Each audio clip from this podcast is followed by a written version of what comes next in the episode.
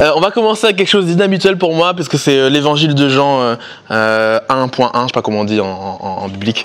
Euh, ouais, chapitre 1, verset 1, voilà. Chapitre 1, verset 1. Euh, c'est écrit Au commencement était la parole, et la parole était avec Dieu, et la parole était Dieu. Pourquoi je vous montre ça? Pour vous dire que les mots ont une importance, les mots ont un impact, les mots sont la création. Il y a, il y a un gros mythe que je déteste, et qui, qui a été dé- démonté par son, par son propre auteur, euh, qui serait que euh, 93% de, de la communication passe par le non-verbal.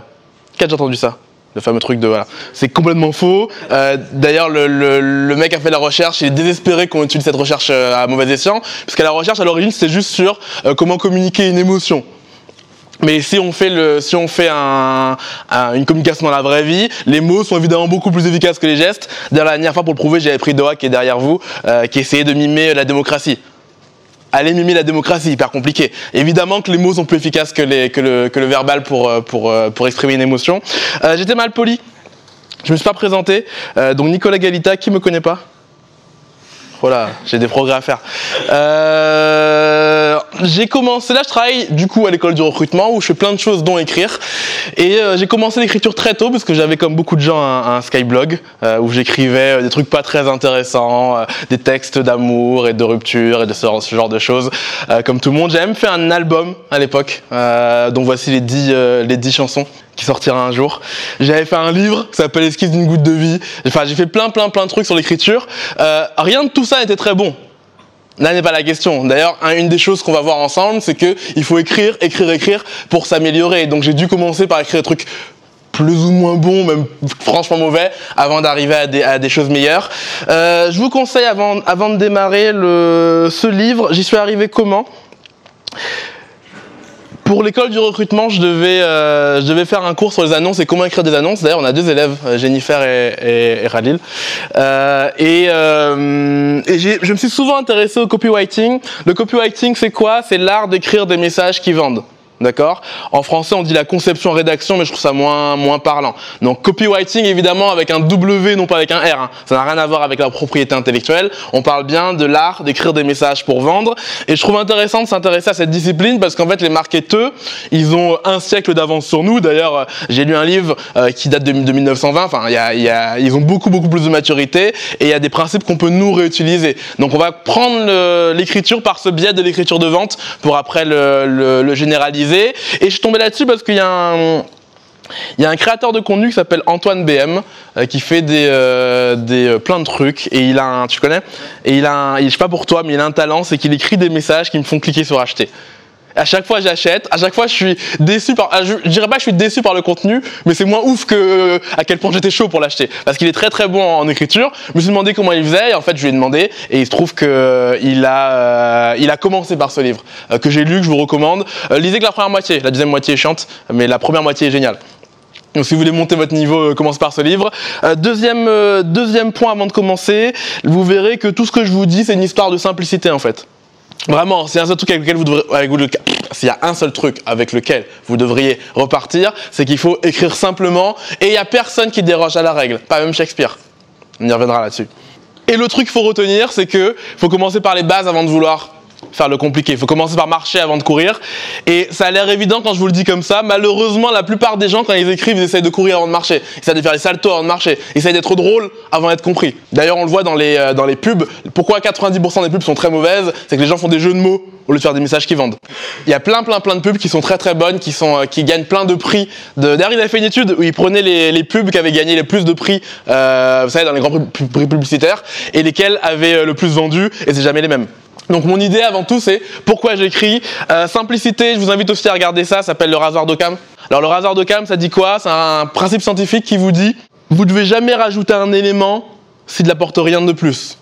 Je le vulgarise. Euh, dans l'écriture de cinéma on appelle ça le fusil de Tchekhov.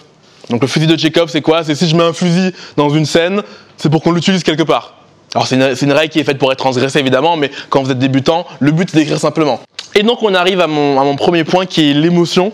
Et donc les émotions ont un, ont- un intérêt, elles nous permettent d'aller plus vite, de réfléchir plus vite, de prendre des décisions plus vite. Ils ont fait une, une expérience, le... alors il y a un livre qui raconte ça, qui s'appelle L'erreur de Descartes. Euh, c'est sur un, un- un mec qui a perdu sa partie du cerveau qui lui permet d'avoir des émotions, et il devient incapable de prendre la moindre décision. Parce que les émotions vous aident à prendre des décisions. On est drogué à l'émotion. Il y a, il y a un, pareil une vidéo. Alors vous verrez, il y a plein de références, mais on vous enverra les slides. Euh, une vidéo qui, euh, qui raconte ça bien. C'est la vidéo que je vous ai mis derrière. Euh, il raconte que pour écrire un bon texte, la première phrase doit être ce qu'il appelle un coup de poing dans l'estomac. Et comment on déclenche un coup de poing dans l'estomac En déchargeant de l'émotion. Ça y est, on aime bien les émotions en vrai. On aime bien les émotions, on aime ça, on, on court derrière. Et au truc, c'est que les émotions nous font nous rappeler des choses. Il y a de grandes chances que si je vous demande de tracer votre ligne de vie, euh, un exercice qu'on a fait encore avec l'étudiant d'ailleurs, c'est vous prenez votre vie, vous prenez les, pics euh, positifs et les pics négatifs. Je vous invite à faire cet exercice, c'est très très bien pour savoir euh, euh, comment vous diriger dans la vie. Parce qu'en fait, vous prenez tous vos points positifs, vous regardez le point commun. Moi, le point commun, la plupart des points positifs, c'était que j'aime bien parler en public. Faites la ligne de vie. Votre ligne de vie, vous verrez qu'il n'y a dedans que des moments où vous avez ressenti une émotion. Il n'y a quasiment aucun moment sans émotion. Parce que l'émotion permet de retenir ce que j'écris.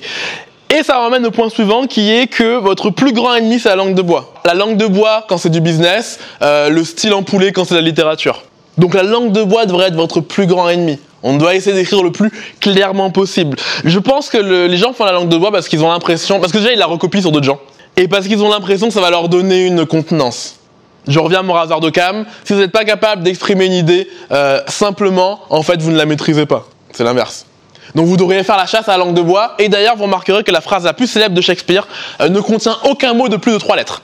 Donc on peut clairement écrire des choses avec des mots simples. Vous devriez jamais vous sentir glorifié d'écrire avec des mots compliqués. Attention, ça ne veut pas dire qu'il faut pas écrire des mots compliqués. Parfois, le mot compliqué est la seule manière de, de le dire. Par exemple, vous aurez du mal à expliquer démocratie. Il n'y a pas de mots compliqués. Il y a be, il y a not, il y a to, il y a be, il y a question. D'ailleurs, ils avaient fait l'analyse entre le, le, le, vocabulaire de Donald Trump et le vocabulaire d'Hillary Clinton et s'étaient rendu compte qu'Hillary Clinton était compréhensible par des, enfants, par des enfants de quatrième et Donald Trump par des enfants de CE2. Alors, je suis pas en train de vous dire de devenir Donald Trump. Mais l'idée, c'est comment je fais pour avoir des messages simples. D'ailleurs, euh, qui se rappelle du slogan de Donald Trump? Make America Great Again. Qui se rappelle du slogan d'Hillary Clinton? J'adore m'inspirer de, de, des politiques pour voir comment on crée des messages qui euh, qui, euh, qui accrochent, des messages qui percent, des messages qui sont viraux. Y a, vous verrez à force d'en lire, à force de vous en imprégner, vous ressentirez la grande logique. Pareil, j'adore regarder des vidéos d'extrême droite parce que souvent les vidéos d'extrême droite elles sont super bien titrées. Ça amène au point suivant dans mon écriture qui est la promesse. Alors là, je rappelle que je me suis placé pour l'instant dans le cadre d'une écriture de vente et après je vais, généraliser. Donc dans mon écriture de vente, d'abord, je dois faire une promesse. On retient les grandes promesses. Il y a un livre qui s'appelle euh, The Purple Cow, la vache violette. Alors ils l'ont traduit par la vache pourpre, c'est bizarre pourpre. La vache violette.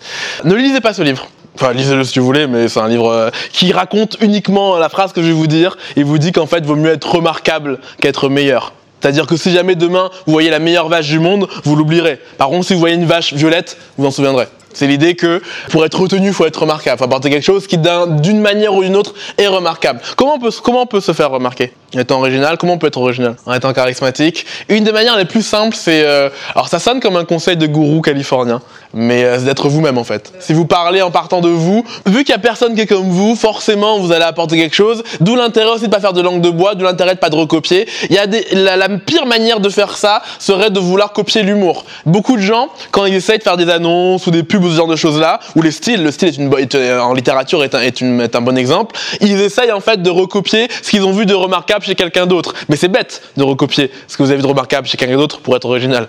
Donc c'est pas une question d'humour, c'est pas une question, c'est une question d'à quel point j'apporte quelque chose de moi en fait dans le monde. Et Boursorama vous dit ce en quoi elle croit. Ça vous, ça vous parle parce que c'est le message de Boursorama. D'ailleurs, les, les marques qui font ça très bien, vous êtes capable de reconnaître leur texte sans avoir la marque derrière.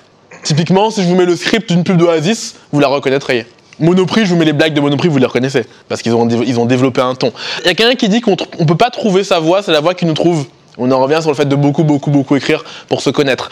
Et d'ailleurs, un des grands secrets, euh, des euh, des gens qui créent, c'est qu'on crée jamais rien d'original ça me fait rigoler à chaque fois, les, les, gens sont déçus quand ils me voir pour me demander comment je fais pour trouver des idées, et je leur dis, je les vole. D'ailleurs, n'importe quel artiste honnête vous répondra toujours ça. Où il trouve ses idées, il les vole. Il y a un artiste qui disait que les choses originales sont des choses dont on ne connaît pas la source. Ça n'existe pas la création euh, ex nihilo. Vous êtes forcément en train de voler un truc. D'ailleurs, Picasso, qui est considéré comme un des artistes les plus originaux, vous dit euh, les bons artistes volent, les, euh, les grands artistes pillent. Ça dépend, ça s'appelle créer par toi-même. En tout cas, n'étant pas une divinité, tu ne pourras pas créer ex nihilo. T'es forcément déjà, tu t'appuies sur le langage, sur l'alphabet, sur le français. Tu vas pas réinventer le français, ça ne serait-ce que tout bêtement.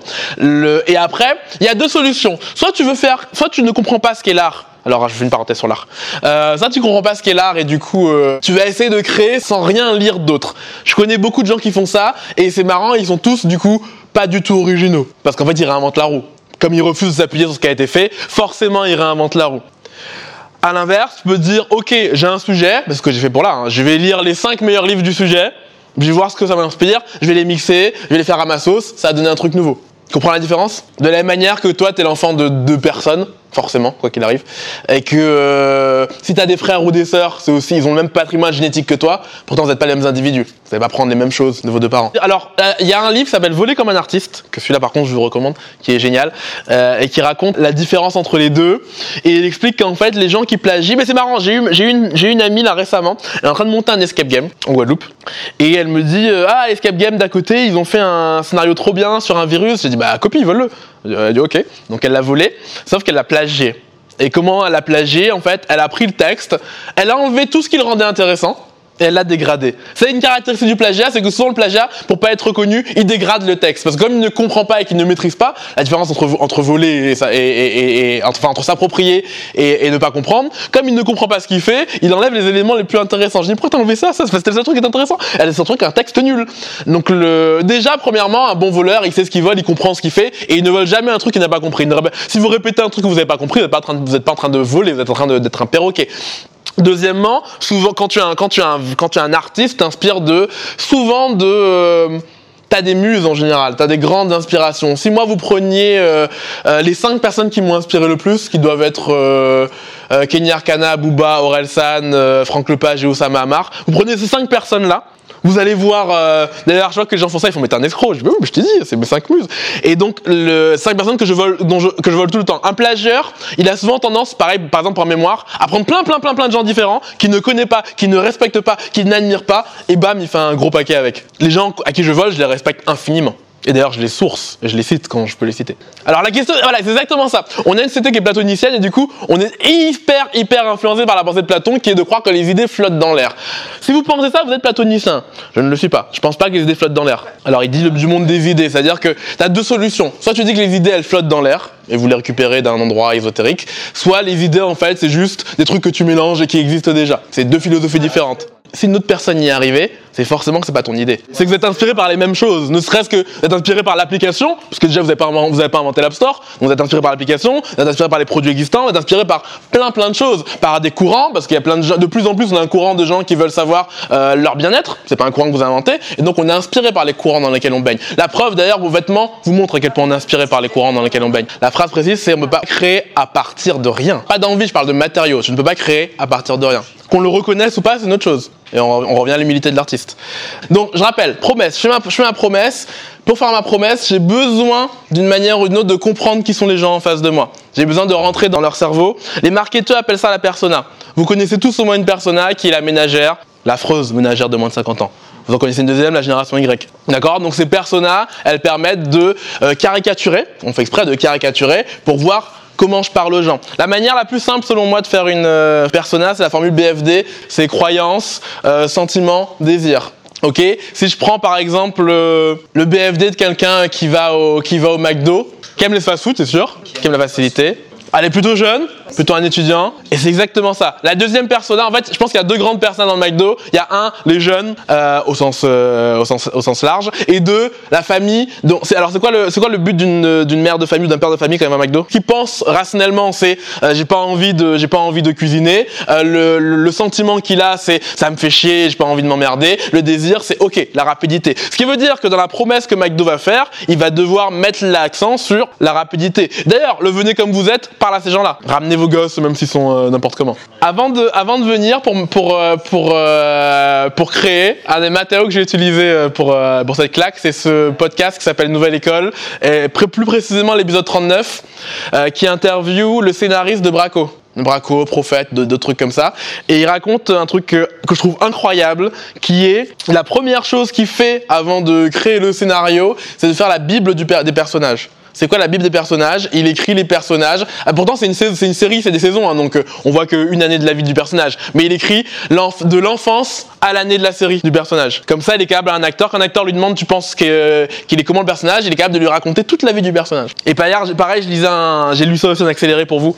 Euh, ce bouquin qui s'appelle Écriture de scénario, tout simplement. Euh, et dedans, ils racontent la même chose. Ils disent, avant de, si vous voulez faire des personnages qui soient cohérents, qui soient, qui, aient de la densité, il faut être capable de dire, raconter toute leur enfance. Ça veut pas dire être capable, d'être capable de savoir comment ils vont réagir, parce que vous connaissez vos amis, vous savez pas comment ils réagissent. Par contre, vous connaissez leur enfance, pourquoi ils agissent comme ça, etc., etc. Donc c'est pareil quand on fait des personnages, c'est pareil quand on veut parler à un public, faut commencer par les comprendre. Si vous n'êtes pas capable de comprendre votre cible, vous n'êtes pas capable de lui écrire. Et il y, a un, extrait, euh, alors pareil, autre vidéo euh, sur lequel je me suis appuyé, il y a un extrait dans, dans qui a déjà regardé Mad Men Il y a un extrait dans Mad Men où en fait ils essayent de, c'est un client qui vient pour qu'on améliore ses publicités pour des rouges à lèvres, d'accord? Donc ils vendent des rouges à lèvres et ils vendent des centaines de couleurs de rouges à lèvres et ça se vend pas Ils font un, panel test, ils regardent les gens euh, comment, enfin les, ils demandent aux femmes de l'agence de, leur parler de rouge à lèvres, euh, de la marque en question. Et il y a une des, euh, des, personnes qui dit tout le monde ne veut pas être une couleur parmi des centaines. Et ce qui est marrant, c'est qu'à l'inverse, le client il dit les femmes veulent plein de couleurs. Et donc tout l'épisode parle du décalage entre ce que le, ce que le mec pense que ses clients veulent veulent, ouais, et ce que les clients veulent vraiment. Et donc si vous vous trompez sur la promesse, si vous vous trompez sur la compréhension du marché, vous êtes à côté. Et il y a plein, plein, plein, plein de personnes qui se trompent sur, sur, ce, que les gens veulent. Lisez un jour dans votre vie une, offre d'emploi vous verrez. L'offre d'emploi vous parle de trucs dont vous n'avez rien à faire. On est leader du marché, on a un chiffre d'affaires de 100 millions, je sais pas quoi. Ok, mais à qui je travaille? Comment je vais gagner? L'autre chose qu'il faut retenir, un livre s'appelle The Boron Letters, B-O-R-O-E, O-R-O-N et Letters comme il lettres en anglais.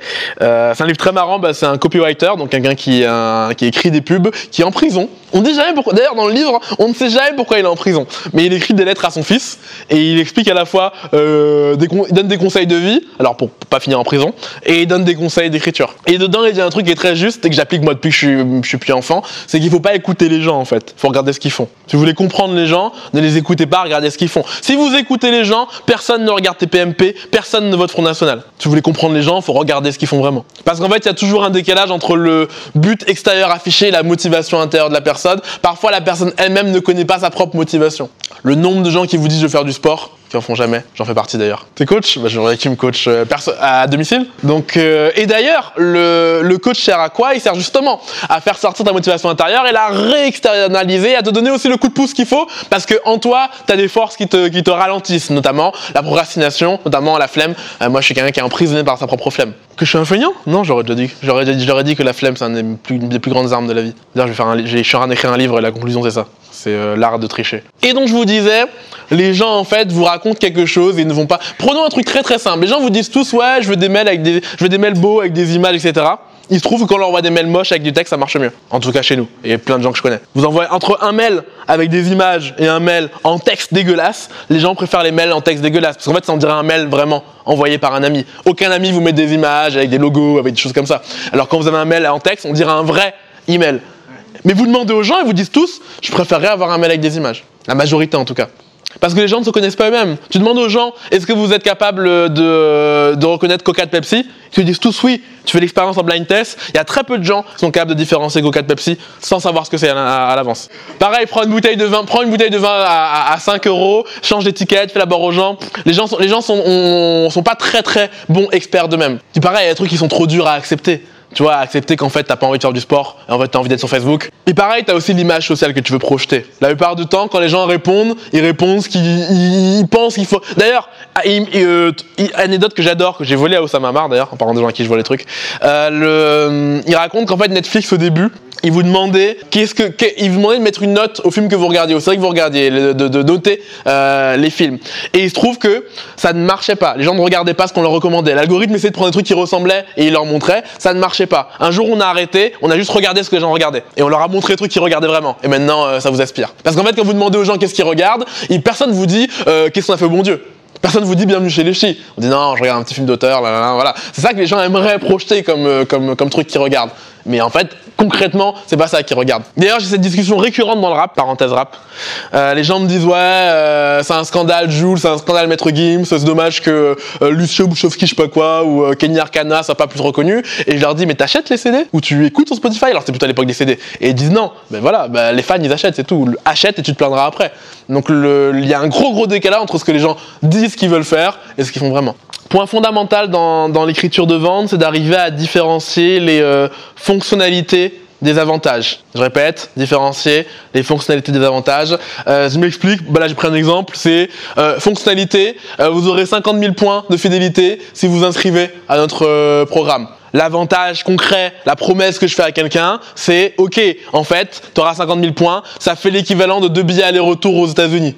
Voyez la différence À un moment, je parle juste de, de, de la fonctionnalité. À un moment, je dis qu'est-ce que ça apporte à la personne derrière? Si je prends le crayon, la fonctionnalité du crayon, il y en a une, c'est ok, le crayon, c'est un cylindre en bois avec un cœur de graphite. Langage très technique. Qu'est-ce que ça m'apporte? C'est je peux le tailler à volonté. Deuxième fonctionnalité, c'est un cylindre hexagonal. À quoi ça me sert concrètement? Ça évite que ça roule sur le bureau. Si je prends un ordi, je vous dis, il y a une caméra, c'est une fonctionnalité. Vous pouvez appeler euh, votre famille quand vous êtes à l'étranger et faire une euh, euh, une conf call, c'est un avantage. Une visioconférence, bien, une visioconférence.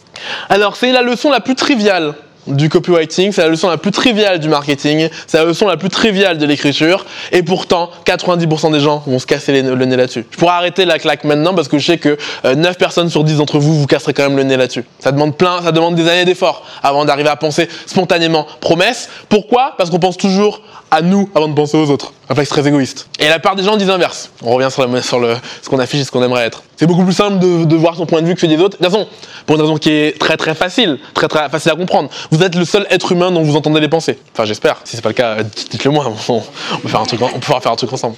Ah, D'ailleurs, Exo sort extrait de- de- d'un d'un devoir que j'ai donné aux étudiants. C'était sur un aspirateur. Les, euh, fonctionnalités, c'était la batterie, le support, le support mural et plusieurs embouts fournis. C'est quoi le... Donc ça, c'est les fonctionnalités. C'est quoi le bénéfice client d'avoir un embout brosse? Faut être concret, précis. Voilà, un tapis, exactement.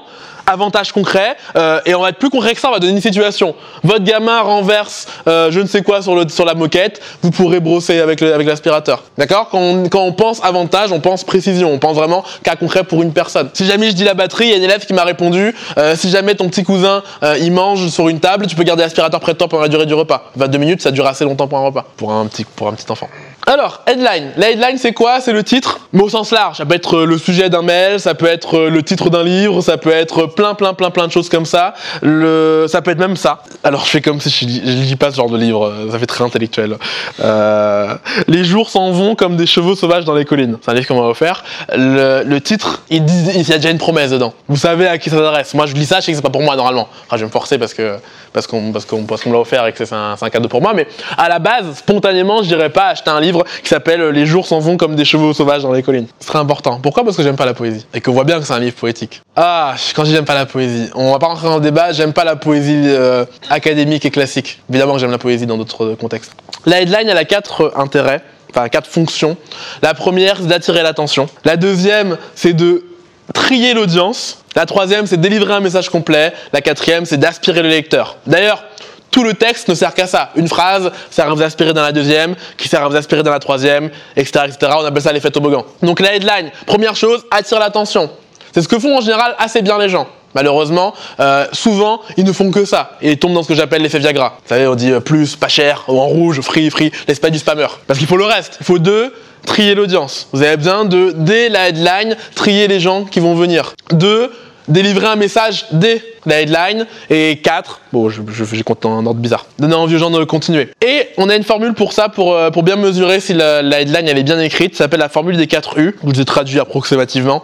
Euh, le premier U c'est pour utile, le premier U, le deuxième U c'est pour euh, urgent, le troisième c'est pour unique, le quatrième c'est pour ultra détaillé. On voit bien qu'on a triché, mais qu'est-ce qu'on fait de ça? On prend une headline quelconque, on note sur 4 chacun des critères.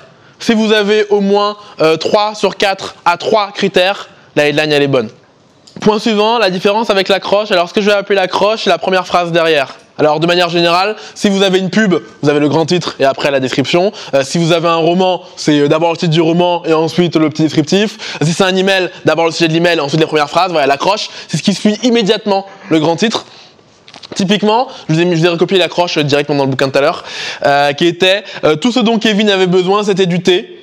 Il disait, il disait souvent qu'il pourrait tuer pour une tasse de thé. Personne ne le prenait au sérieux. C'est l'accroche d'un film, un court métrage. Le, ils n'avaient pas, Kevin, ils s'appellent le Kef. Mais comme je savais pas dire Kef, je me suis dit je vais marquer Kevin. Kiss, tu vois? J'ai bien fait de mettre Kevin. En fait, à l'accroche, vous voyez, je vous, je- ça ne vous révèle pas la fin du film, ça vous donne envie de le regarder. Ça, c'est une accroche.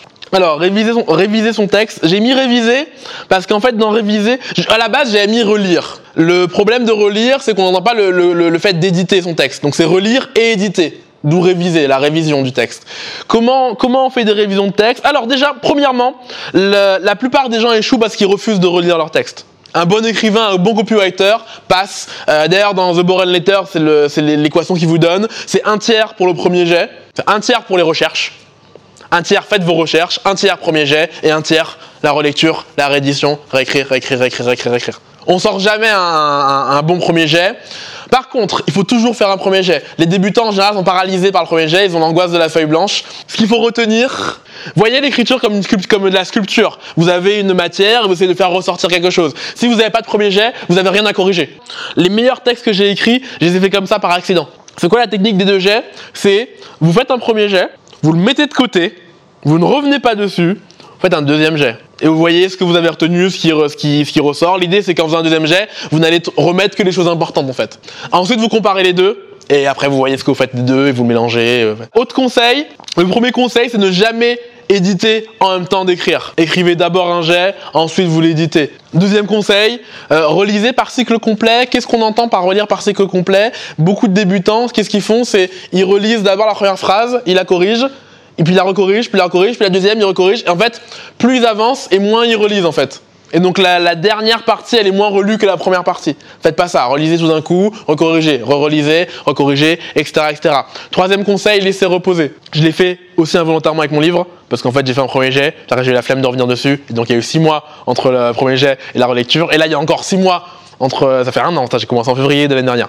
Et puis il y a encore six mois pour la troisième relecture. Mais mine de rien, ça m'a servi parce que je vois différemment des choses et des trucs qui m'apparaissent. Je suis beaucoup plus critique avec ma propre écriture parce que j'en suis plus détaché. Quatrième conseil, c'est appeler quelqu'un d'extérieur. Et d'ailleurs, je vous invite, un, un des euh, moyens de tricher dans la vie, c'est d'avoir ce que j'appelle un binôme de relecture. Alors j'ai un binôme de relecture, ça va être Melissa Nassau, euh, big up, j'allais encore faire ça comme si elle était morte, mais euh, gros, gros big up. C'est celle qui ouvre un escape game aussi, donc je suis aussi son binôme de, son binôme de relecture.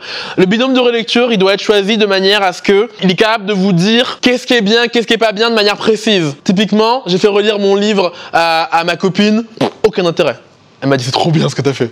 Non, elle est amoureuse. Alors que mon, mon binôme Mélissa, elle m'a fait un document de, de 40 pages sur le livre.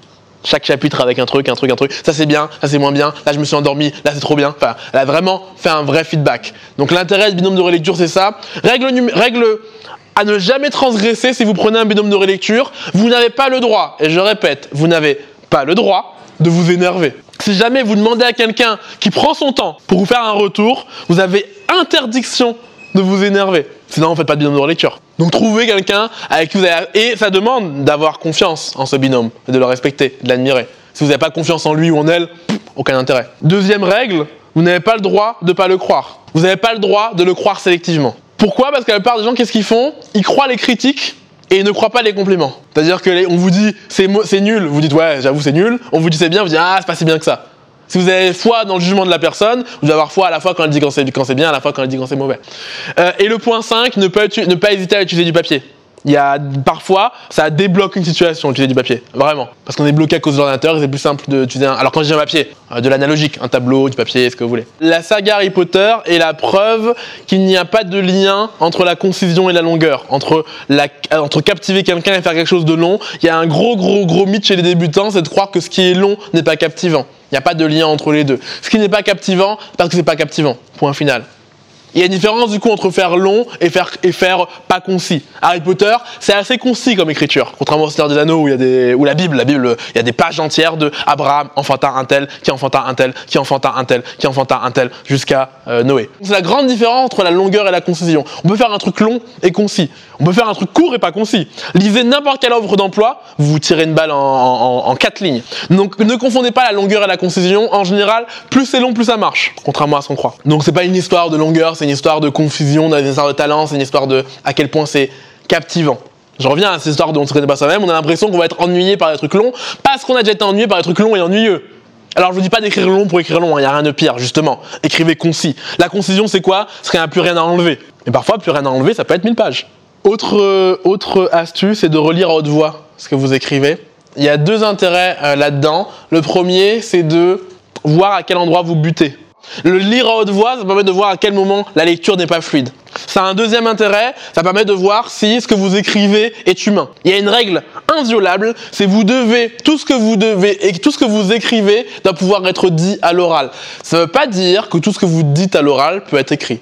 D'accord, hein, je suis pas en dire l'inverse. Je vous dis bien que ce que vous écrivez doit pouvoir être lu à l'oral. Très classique dans le, dans le recrutement, nous avons bien, les gens écrivent vraiment ça. Nous avons, bien reçu votre candidature. Malheureusement, nous avons le regret de vous annoncer que nous n'allons pas donner suite. Personne ne dirait ça. Pareil, au lieu de dire que il y a, euh, en fait c'est toujours ça. Au lieu d'utiliser un style empoulé, vous allez essayer d'utiliser un style oral quoi qu'il arrive, mais un style oral soutenu. Qui dit oral dit pas forcément j'écris j'écris j'écris en familier.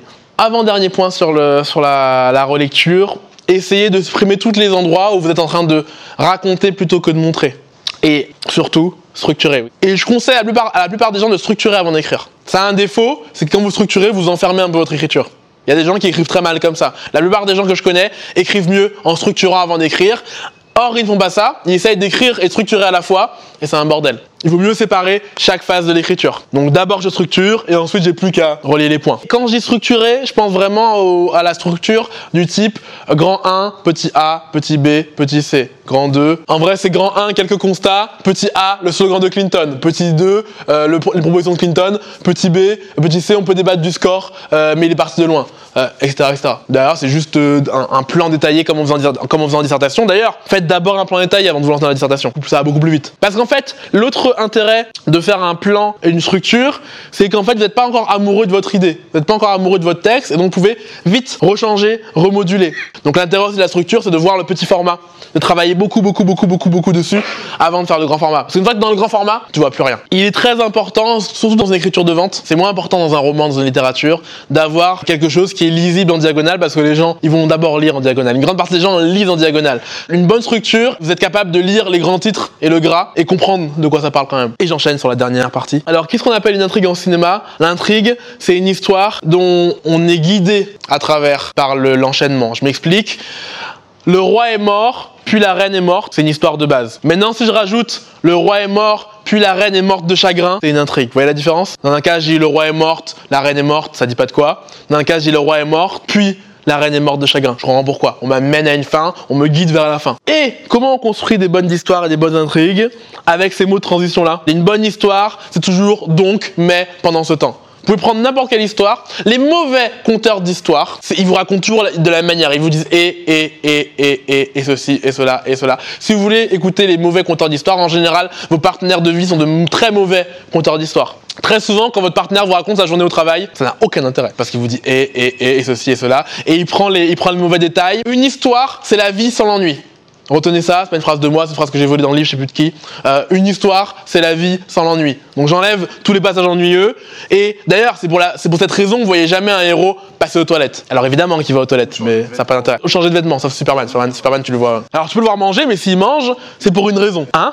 Oui, on revient à ce que faisait Tchekhov. Mais donc dans la structure, si vous voulez éviter la juxtaposition, pensez donc mais pendant ce temps. Donc mais pendant ce temps. Pouvez n'importe quelle histoire, c'est comme ça. Prenez euh, Star Wars, euh, vous avez une princesse qui euh, se fait par un méchant, elle envoie les plans, euh, l'étoile de la mort à travers l'espace, etc., etc., etc. Mais les, les robots, ils n'arrivent pas au bon endroit, et donc et pendant ce temps, histoire d'Anne Solo. Qu'est-ce qui définit une histoire? C'est quoi l'ingrédient, l'ingrédient principal qui fait qui, différencie une histoire de juste euh, un, un propos? C'est quoi la caractéristique principale de l'histoire? Ce qui fait une histoire, c'est l'adversité. S'il n'y a pas d'adversité, vous n'avez pas d'histoire, et c'est pour ça que vous voyez jamais une histoire où Superman il fait juste une journée normale. Ça n'a pas d'intérêt en fait. Il lui faut une adversité. Et il faut une adversité qui peut surmonter. Et d'ailleurs, l'adversité, l'hydre de Lerne, c'est une allégorie de, de, de, une méta-allégorie de ce qu'est une histoire. C'est une adversité qui semble insurmontable, mais surmontable quand même. Parce qu'à la fin, on l'a tué, l'hydre de Lerne quand même. L'autre point important, c'est le point de vue et surtout la dramatisation. Et c'est d'ailleurs ce qui manque dans l'histoire de vie racontée par vos partenaires de vie, c'est qu'elles sont pas dramatisées, elles sont rarement dramatisées. Une bonne histoire met la caméra au bon endroit. C'est un art qui est très très compliqué d'ailleurs. Souvent, les gens se perdent en détails. Comme ils n'ont pas envie de mentir, ils se perdent en détails inutiles, au lieu de mettre la caméra au bon endroit. Comment on crée de la, de la, on revient à cette de transition. Un des points les plus importants, c'est justement de faire des transitions, mais des transitions qui soient intéressantes. Alors pas forcément avec des mots de transition, mais qui permettent. Rappelez-vous quand je dis ce que, ce que c'est une intrigue, on a une logique. Donc quelques quelques mots qui marchent bien. Alors là, c'est pour la, pour le, du texte de vente. C'est je regrette, mais c'est pas fini. Le plus choquant est à venir. L'histoire nous fait com commencer. Et dans toutes les séries américaines, previously on de la série. Je veux créer un fil rouge, créer une logique. Et enfin, la technique qui, a, qui rend Netflix si addictif c'est le cliffhanger. Cliffhanger, c'est quand on s'arrête au milieu de l'action. Prenez la même histoire, vous la séquencez. Au lieu de la séquencer, si vous prenez une histoire avec A, B, C, D, vous avez l'acte A, l'acte B, l'acte C, l'acte D. Une série américaine, elle fait, elle s'arrête jamais à la fin de l'acte A. Elle fait l'acte A, elle commence le B et bam, elle s'arrête. Cliffhanger, qui veut dire littéralement s'accrocher à une falaise. Vous avez un personnage, il accroche à une falaise, il va mourir. Qu'est-ce qui va se passer ensuite C'est très basique, c'est la manière la plus simple de tenir quelqu'un en haleine, c'est de lui couper en pleine action. Et donc, si je conclue, le, vrai secret pour, euh, pour captiver, c'est de connaître la psychologie humaine. Et donc, par connaître la psychologie humaine, ça fait que je sais qu'il faut écrire simplement. Ça fait que je sais qu'en fait, les gens, ils veulent pas forcément ce qu'ils disent qu'ils veulent, etc., etc. Tout ce que je vous ai dit, en fait, ça n'est que l'application d'une bonne compréhension de la psychologie. Et avant de vous laisser, encore un livre. Euh, c'est le meilleur livre que je connais sur la relecture qui a été écrit encore par le fils du mec qui écrit depuis sa prison. Du coup, c'est une dynastie de copywriters. Et c'est très très court, ça fait 50 pages, 60 pages, et ça vous explique comment relire un texte de vente. Alors, c'est évidemment des conseils de vente, mais en fait, il y a plein des conseils qui s'appliquent pour tous les types de relecture.